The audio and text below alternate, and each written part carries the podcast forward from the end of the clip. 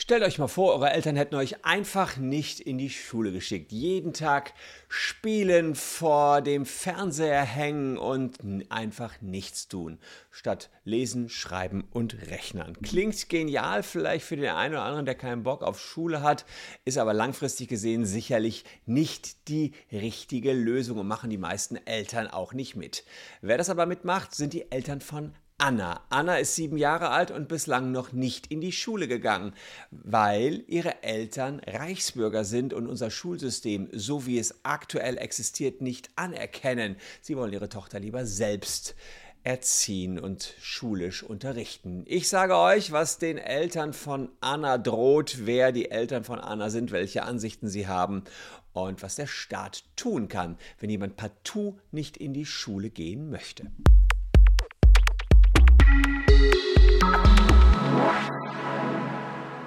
Hallo, ich bin Christian Solmecke, Rechtsanwalt und Partner bei WBS Legal in Köln und abonniert gern diesen Kanal, wenn ihr rechtlich up-to-date bleiben wollt. Und das hier, das sind Silke und Tobias mit ihrer siebenjährigen Tochter Anna, die in der Mitte ist. Und Anna, äh, die, die sind ja vor ihrem Haus in Thüringen und da haben sie so einen Zettel da hängen über sich und das ist die Hausordnung des Königreichs Deutschland.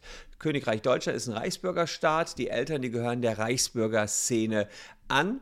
Reichsbürger kennt ihr, das sind Gruppierungen oder Einzelpersonen, die aus unterschiedlichen Motiven und auch unterschiedlichen Begründungen die Existenz der Bundesrepublik Deutschland äh, ablehnen. Auch unser Rechtssystem da, wo ich mich hier jeden Tag drin aufhalte, lehnen die ab. Deswegen haben sie keinen Ausweis, zahlen keine Steuern und kommen auch anderen staatsbürgerlichen Pflichten nicht nach. Rund 21.000 Menschen in Deutschland, schätzt man, sollen der Reichsbürgerszene angehören. Anna weiß noch nicht, was Reichsbürger sind, weiß wahrscheinlich auch nicht, dass ihre Eltern Reichsbürger sind und auch was da für eine Ideologie hintersteckt. Das Einzige, was sie merkt, ist, dass sie nie zur Schule muss, während ihre Freundin vielleicht Tag für Tag in die Schule gehen. Denn sie wächst in einer Parallelwelt auf. Sie wurde nie den Behörden gemeldet, war bei keiner Vorsorgeuntersuchung beim Kinderarzt, geht eben nicht zur Schule und das, obwohl sie schon sieben Jahre alt ist. Sie lernt von ihren Eltern, Mitmenschen aus Dokus und vom Leben selbst. Ja, seit 2021 mittlerweile wissen die Behörden von ihrer Existenz. Woher? Naja, wie immer so häufig. Die Nachbarn haben es eben gesagt und sie ist sechs Jahre unentdeckt geblieben und jetzt wissen die Behörden. Es ist aber noch nicht so viel passiert und Gerichtsverfahren Verfahren wurden eingeleitet, aber die Instanzen sind noch nicht beendet worden. Apropos Gerichtsverfahren, wir haben auch ein Mega-Gerichtsverfahren gestartet gegen Facebook. Für zigtausende von euch haben wir Facebook verklagt und auch schon extrem häufig gewonnen. Es gibt eine ganze Liste mit Übersichten unserer Siege gegen Facebook. Checkt erstmal aus, ob ihr betroffen seid und wenn dem so ist, dann ja, könnt ihr vielleicht Anspruch auf 1000 Euro haben. Dauert nur, ich würde mal sagen, 4, 5 Sekunden, das zu checken. Einmal kurz QR-Code abfotografieren, ober unten in der Caption gucken. Schauen wir uns mal an, ob die Eltern von Anna das denn überhaupt so machen können, dass ihre Kind gar nicht in die Schule schicken und welche Pflichten Eltern insgesamt haben. Also wenn ein Kind geboren wird, dann muss man innerhalb von einer Woche es beim örtlichen Standesamt, zuständigen Standesamt anmelden. Und das ist in Paragraph 18 des Personenstandsgesetzes gemeldet. Die Geburt eines Kindes ist dem Standesamt, in dessen Zuständigkeitsbereich es geboren ist, binnen einer Woche anzuzeigen. Also die machen das, äh, da ist es natürlich so, man kriegt eine Geburtsurkunde und die zeigt man dann eben an beim Standesamt. Aber ja, die Geburtsurkunde, die hat äh, Anna nur vom Königreich und das ist natürlich hier gar nichts wert. Und das äh, Standesamt, das würde jetzt normalerweise auch die Anmeldung beim Einwohnermeldeamt erledigen. Fun Fact, dann kriegt Anna auch direkt eine Steuernummer. Das Wichtigste bei uns im Staate ist diese Steuernummer, weil man dann auch direkt ja, äh, den Menschen schon erfasst hat. Für die Anmeldung beim Standesamt benötigt man die Geburts Bescheinigung. Wenn man im Krankenhaus geboren wurde, dann wird die Bescheinigung direkt vom Krankenhaus ans Standesamt übermittelt und ihr legt darauf schon den Namen eures Kindes fest. Ihr könnt den Namen des Kindes übrigens auch noch nachträglich entscheiden. Ihr habt einen Monat Zeit, den festzulegen. Die Geburtsurkunde ist ein sehr wichtiges Dokument. Ohne dieses Dokument gibt es weder Kindergeld noch Elterngeld, noch kann man sein Kind krankenversichern. Und viele Reichsbürgerkinder werden eben außerhalb von Krankenhäusern geboren. Und wenn es zu einer Hausgeburt mit einer Hebamme oder mit Ärzten kommt, dann stellen die die Geburtsbescheinigung aus. Und wenn niemand offizielles bei der Geburt dabei ist, was dann natürlich bei so einer Hausgeburt äh, häufig so ist, ja, dann gibt es auch möglicherweise oder also gar keiner äh, offiziell, dann gibt es auch gar keine Geburtsbescheinigung. Also insofern ist es theoretisch möglich, es gibt Wege, wie der Staat niemals von einem Kind erfährt. Also der Traum vermutlich eines jeden Reichsbürgers. Klappt aber eben nicht immer, weil es Nachbarn gibt. Und die Nachbarn sind niggelig, die Nachbarn bemerken Kinder. Und ähm, ja, Nachbarn melden Kinder dann eben auch bei der Stadt Spätestens werden die misstrauisch, wenn sie der Meinung sind, Kinder müssen doch zur Schule gehen. Und wenn Eltern vorsätzlich oder fahrlässig das Kind nicht beim Standesamt anmelden, dann gilt die Bußgeldvorschrift des Paragraph 70 Absatz 2 Nummer 1 Personenstandsgesetz. Ordnungswidrig handelt, wer vorsätzlich oder fahrlässig als Person nach 19 Absatz 1, der äh, Nummer 1 entgegen 18, den habe ich euch vorhin gezeigt, eine Anzeige nicht oder nicht vollständig erstattet. Also wenn man dieses Kind nicht anmeldet, hat man da einen Verstoß begangen und nach es droht eine äh, Geldbuße. Die Ordnungswidrigkeit kann in Fällen des Absatzes 1, den haben wir nicht, bis zu 5000 Euro und in übrigen Fällen, also in unserem, bis zu 1000 Euro geahndet werden. Da muss man allerdings sagen, 1000 Euro werden den richtigen Reichsbürger kaum abschrecken. Ja, also insofern sind das jetzt erstmal die Pflichten, die man hat, wenn man ein Kind hat, was geboren worden ist, also unmittelbar nach der Geburt. Dann kommt das Kind irgendwann ins schulpflichtige Alter, so wie Anna, sieben Jahre alt. Und da lehnen die meisten Reichsbürger auch ab, Schulen, ihre Kinder auf Schulen zu schicken, weil es natürlich staatlich organisierte Institutionen sind, sagen, die vermitteln die falschen Werte dort.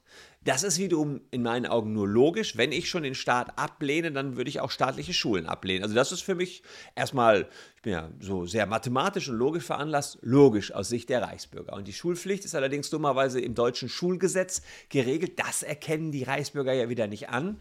Da aber Bildung Ländersache ist, hat jedes Land sein eigenes Schulgesetz. Anna wohnt in Thüringen, also habe ich mir das Thüringer Schulgesetz rausgepickt und da ist in Paragraph 18 geregelt, Beginn der Vollschulzeitpflicht, Vollzeitschulpflicht. Die Vollzeitschulpflicht beginnt für alle Kinder, die am 1. August eines Jahres sechs Jahre alt sind, am 1. August desselben Jahres. Anna ist äh, 2015 geboren, ist also älter als sechs, geht aber noch auf keine Schule. Die Behörden haben sie übrigens zur Schule angemeldet, aber da ist sie nicht aufgetaucht. Und die Frage ist, welche Möglichkeiten hat man jetzt? Im Personenstands, äh, in dem entsprechenden Schulgesetz in Paragraph 23 geregelt, welche Folgen ein Verstoß hat. Und da ist dann eben gesagt worden, dass die Eltern verpflichtet sind, ihr Kind anzumelden und sicherzustellen, dass es auch hingeht. Das ist erstmal bei Anna, würde ich jetzt mal sagen, hier relativ aussichtslos. Deswegen kann nach 24 auch ein Schulzwang eingeführt werden. Das bedeutet, die Behörden können das Kind zwangsweise, also gegen den Willen des Kindes und gegen den Willen der Eltern in die Schule bringen. Also wirklich kommt eine Polizei, holt das Kind ab und es wird dann in die Schule gesetzt. Das ist natürlich ein sehr scharfes Schwert und das wird erst gezogen, wenn alle anderen pädagogischen Maßnahmen wie Beratung, Hinweise an die Eltern und, und, und, und erfolglos geblieben sind.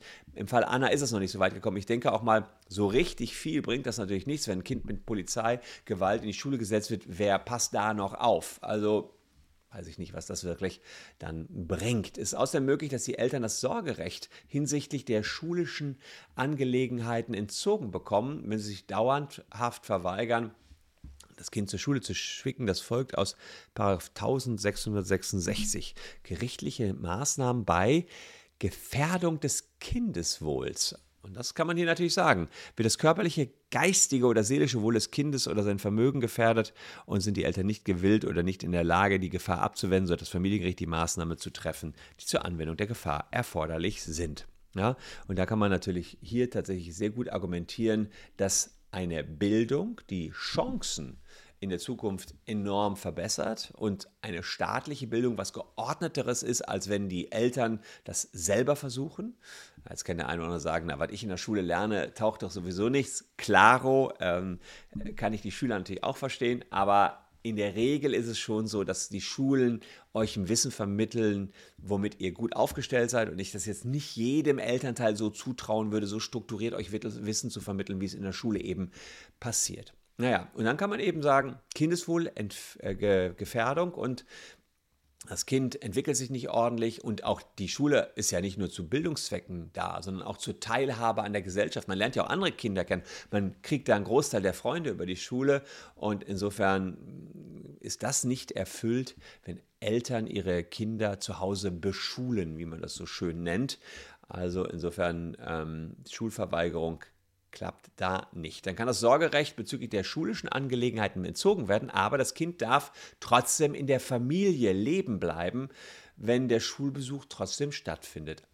Denkbar ist natürlich auch in ganz großen Extremfällen, dass das Kind außerhalb der Familie untergebracht wird, wenn die Eltern verhindern, immer wieder nachhaltig verhindern, dass das Kind eben äh, entsprechend zur Schule geht, dann muss man wirklich sagen, das ist eine große Kindeswohlgefährdung dann und das kann eben nicht mehr in diesem Elternhaus stattfinden, dann wird das Sorgerecht komplett entzogen. Aber das ist wirklich Ultima Ratio. Da muss nämlich abgewogen werden, ob der, äh, die Trennung von den Eltern das Kind härter schädigt als dass es eben nicht zur Schule geht. Also das muss dann echt hart abgewogen werden.